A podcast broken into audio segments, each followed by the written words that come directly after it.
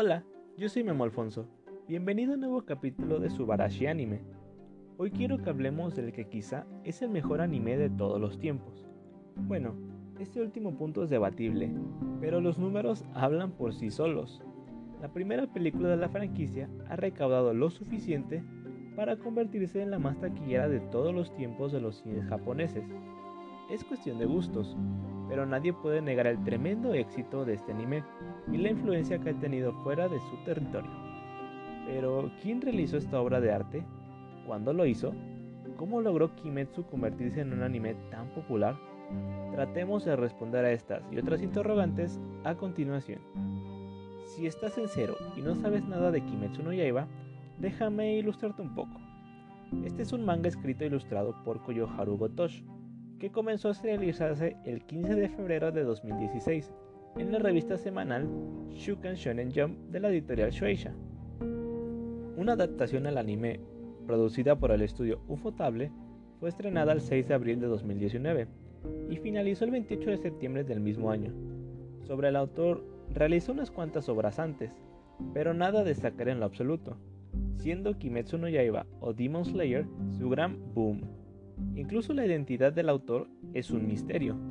Utiliza un cocodrilo con lentes como avatar, así que no se sabe a ciencia cierta cuál es su género. En cuanto al estudio Ufotable, ya se habían marcado grandes producciones con la saga de Fate Zero y God Eater, por lo que Kimetsu no Yaiba significó la consolidación total de este grandioso estudio. Pero ahora vamos, ¿de qué trata Kimetsu no Yaiba? Solo te voy a resumir el primer capítulo. Y créeme que aunque no lo parezca, es solo el primer capítulo, pero pasan muchas cosas interesantes en él. La historia nos presenta a Tanjiro Kamado y su adorable familia. Ellos viven en las frías montañas de Japón en la era Taisho, más o menos entre 1912 a 1926. Son algo humildes, y debido a la muerte de su padre, Tanjiro ha quedado como cabeza de su familia, la cual consta de su mamá, tres hermanos y dos hermanas. Su principal ingreso es la venta de carbón, por lo que un día normal Kamado decide salir a vender este al pueblo. Es un viaje pesado, pero él tiene un gran sentido del olfato, por lo que no hay problema en cosas como perderse por el camino. Total, Tanjiro realiza sus ventas sin ningún tipo de problema, pero en su viaje de regreso, un extraño olor a sangre comienza a percibirse, dándose cuenta de que ese extraño olor proviene de su casa y de que todos en su familia han sido asesinados, a excepción de su hermana Nezuko, quien se encuentra apenas viva, por lo que a todo pulmón, nuestra protagonista carga a su hermana en hombros para llevarla al médico lo más pronto posible. Pero antes de que pueda avanzar mucho, su antes inocente y tierna hermana empieza a transformarse en un despiadado y cruel demonio dispuesto a comer carne humana. Ellos comienzan a pelear, y antes de rendirse en ser alimento, un extraño sujeto aparece para salvar a Tanjiro. Su nombre es Kiyu Tomioka, y es un cazador de demonios. A él no le importa la triste historia detrás de Nezuko Tanjiro, él solo está ahí para cumplir con su trabajo. Durante el intercambio de palabras, comienza una pelea donde Tomioka supera con relativa facilidad al par de hermanos. Pero incluso él quedó sorprendido al ver la destreza de los movimientos de Tanjiro y principalmente que Nezuko en algún momento decidió proteger a su hermano en lugar de atacarlo, por lo que con esto decide no darle fin a la vida de la demonio, sino todo lo contrario. Le revela a Tanjiro la dirección de un maestro que entrena cazadores de demonios. Y así comienza la aventura de nuestros protagonistas, en búsqueda de una cura que pueda regresar a su forma humana Nezuko y que pueda darle fin al causante detrás de esta desgracia. Esto ha sido el resumen de lo que es el primer episodio de la serie. Más adelante te contaré las razones por las que creo que Demon Slayer se ha convertido en el anime más esperado y cuáles son los motivos que lo hace tan especial.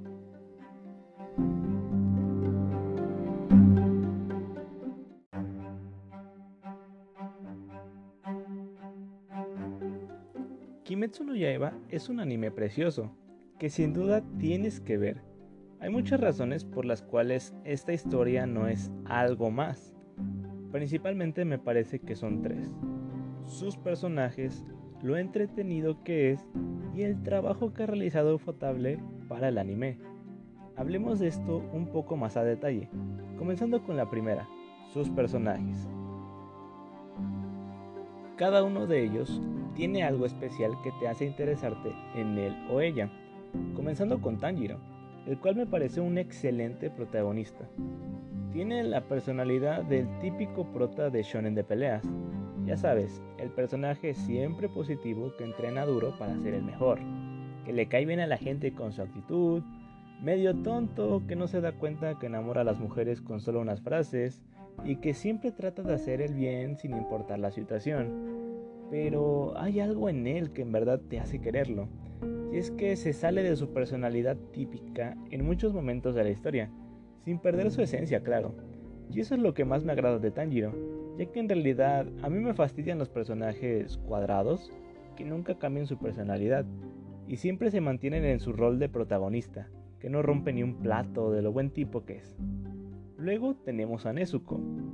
Mira, te soy sincero, ella dirá aproximadamente 10 frases en los 26 episodios que dura el anime, y aún así la vas a amar. Es la magia de Nezuko. No necesita hablar para querer protegerla de todos los malditos demonios y cazadores que quieran causarle daño.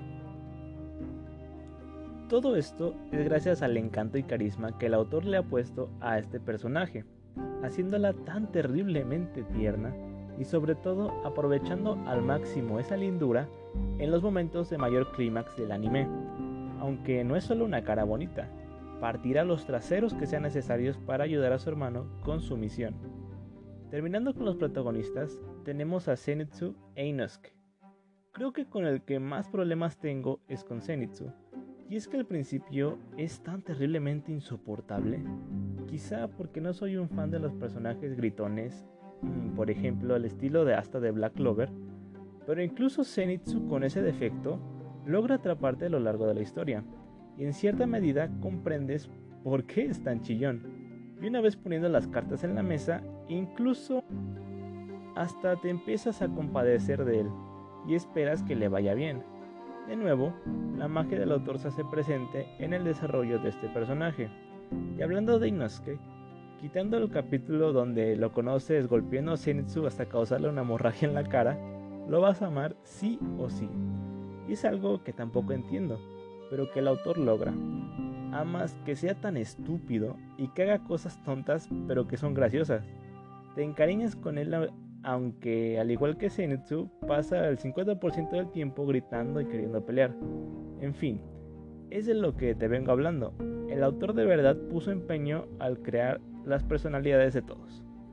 Podría hablar de todos los personajes, de que Musan es el antagonista perfecto para esta obra, del maestro Urokodaki que es súper genial, de los pilares de los cazadores de demonios que son terriblemente badass y que te vas a morir de ganas por conocer la historia de cada uno de ellos, de que incluso los demonios que son asesinados a lo largo del anime te sacan una lágrima en sus momentos finales.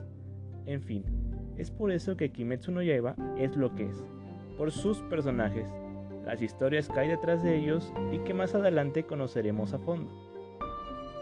Ahora hablemos de lo entretenido que es su historia. En mi opinión, Kimetsu no es una historia tan original. Me refiero a que, bueno, si no vemos el fondo, pues es un anime de demonios siendo cazados por una asociación secreta, de lo cual si buscamos un poco, podemos encontrar, exagerando, 100 series que hablen sobre el mismo tema de diferente manera, aunque no necesariamente pues que sean anime. Entonces, ¿por qué Kimetsu ha destacado tanto? Como ya dije, en primera son sus personajes, y en segunda es que cuando te digo que 26 episodios de 20 minutos no son suficientes, es porque no son suficientes. Desde el capítulo 1, la obra te va a dejar con ganas de más y así durante todo el maldito anime. Te recomiendo que si no lo has visto, hagas el experimento y me digas en qué capítulo puedes decir, ah, ok, suficiente por hoy, seguiré mañana. Créeme, esto no va a pasar. Demon Slayer es tan entretenida. Cada uno de sus capítulos, de sus arcos, son una constante explosión de sangre, lágrimas e incluso humor que te hace pegarte a la pantalla todo el tiempo. Y por último, lo que es especial a Kimetsu no Yaiba es que el estudio encargado puso todo el empeño posible para hacerla especial. Ufotable realizó un trabajo memorable de animación. Las peleas, el diseño de los personajes, los fondos, la banda sonora, todo fue perfecto. En verdad, ver este anime es un deleite para los ojos, para el oído y para el corazón. Hay animes que tienen una buena historia, pero una mala animación, o viceversa. La suerte que tuvimos nosotros como seguidores de este mundo otaku es que se juntaron una increíble historia con un estudio que en verdad quiso exponenciar el trabajo realizado por el autor. Y eso, amigos, es en verdad de agradecer, porque muy pocas veces se logran estas hermosas coincidencias. Y bueno, eso ha sido mi opinión del por qué Kimetsu no Yaiba ha sido un auténtico parteaguas en la industria de la animación. Con solo ver que la actual película de la franquicia, Kimetsu no Yaiba, El Tren Infinito, ha sido ya la más taquillera de la historia de Japón, incluso estando aún con las medidas sanitarias tras la pandemia de COVID-19, te habla mucho de lo que esta historia es y lo seguirá siendo.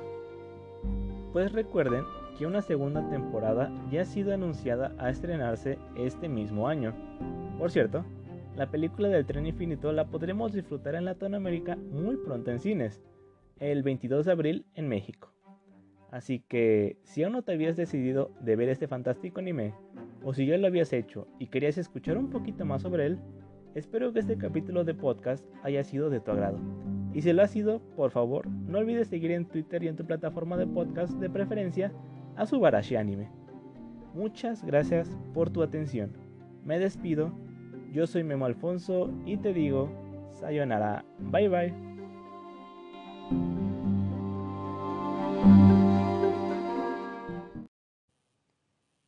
Hola, yo soy Memo Alfonso. Bienvenido a un nuevo capítulo de Subarashi Anime. Hoy quiero que hablemos de la que es simplemente la película de anime más exitosa en la historia y que tuvo su estreno en los cines de nuestro continente hace poquito más de una semana, rompiendo ya todos los récords posibles en el país nipón, Kimetsu no Yaiba Mugen Train se ha convertido en un verdadero trancazo en las taquillas latinoamericanas, lo que en lo personal me alegra mucho, ya que la industria del cine necesitaba este empujoncito debido a todas las pérdidas que se han generado tras la pandemia por COVID-19. Y qué mejor que el anime para salvar la economía mundial. A ver si con esto los otakus somos más apreciados por todos. Hablando en serio, me ha dado mucho gusto leer las noticias recientes sobre que la película está siendo muy exitosa en todos los países en los que se ha estrenado. Y más que en Latinoamérica, estas producciones tardan muchísimo tiempo en salir. Hoy podemos decir que Mugen Train se ha estrenado casi a la par de Estados Unidos, y que incluso en Japón aún se encuentra en cartelera. Sin duda, ha sido un gran trabajo por parte de Konichiwa Festival, quienes son los encargados de traer y promocionar las cintas de animación japonesas en México y Latinoamérica. Por cierto, no olviden seguirlos en todas sus redes sociales y juntos sigamos apoyando a la industria de anime legal. Bueno, ahora sí, hablemos de esta primera cinta de Demon Slayer. Es indispensable que veas la primera temporada del anime, para que disfrutes al máximo de la experiencia, ya que estaré soltando algunos spoilers de la trama pasada y de la película en general. En el capítulo anterior de este podcast realicé un resumen general de la serie, por lo que si aún no lo has escuchado, te invito a que lo hagas. Pero bueno, si no está en tus planes dedicar más tiempo de tu vida a escucharme, puedes ver la primera temporada en Netflix. Mm, de hecho, pensándolo bien, creo que esa sería la mejor opción, sin duda alguna. De acuerdo. Resumiendo un poco la trama de Mugen Train, la cinta comienza justo después de los acontecimientos de la serie, donde, como resumen, el grupo de Tanjiro, Nezuko, Inosuke y Zenitsu se encuentran realizando una nueva misión en el denominado Tren Infinito, junto con el Pilar de las Llamas, Kyojuro Rengoku, ya que algunos acontecimientos violentos provocados por demonios han estado sucediendo dentro de los vagones de este tren, por lo que nuestros héroes deberán investigar qué diablos está ocurriendo. Y así, una serie de todo tipo de eventos transcurrirán en la cinta, provocándote un mix terrible de emociones, desde los sueños particulares de los protagonistas, provocados por la luna inferior número uno en Mu, la pelea con este, el desenlace del tren y por supuesto la tan aclamada aparición de la Luna Superior 3 a casa y su descomunal pelea con Rengoku. Este es el resumen a secas de la película, pero incluso con esta ridícula sinopsis que te he contado, está garantizado que en aproximadamente una hora y 50 minutos, la acción desarrollada en el filme no te dejará moverte para nada de tu asiento. Créeme, te lo digo por experiencia. En la siguiente sección de este episodio, te hablaré de la experiencia al ver la película en el cine y cómo esta la sentí igual de especial que cuando leí por primera vez el manga. Claro, sin decir spoilers del manga, porque no soy una persona horrible y sin corazón. O al menos no tanto. Y en general, mi opinión de por qué considero a Kimetsu no Yaiba Mugen Train la mejor película animada que he visto en mi vida. Así de sencillo. Así que te espero en la siguiente sección a continuación.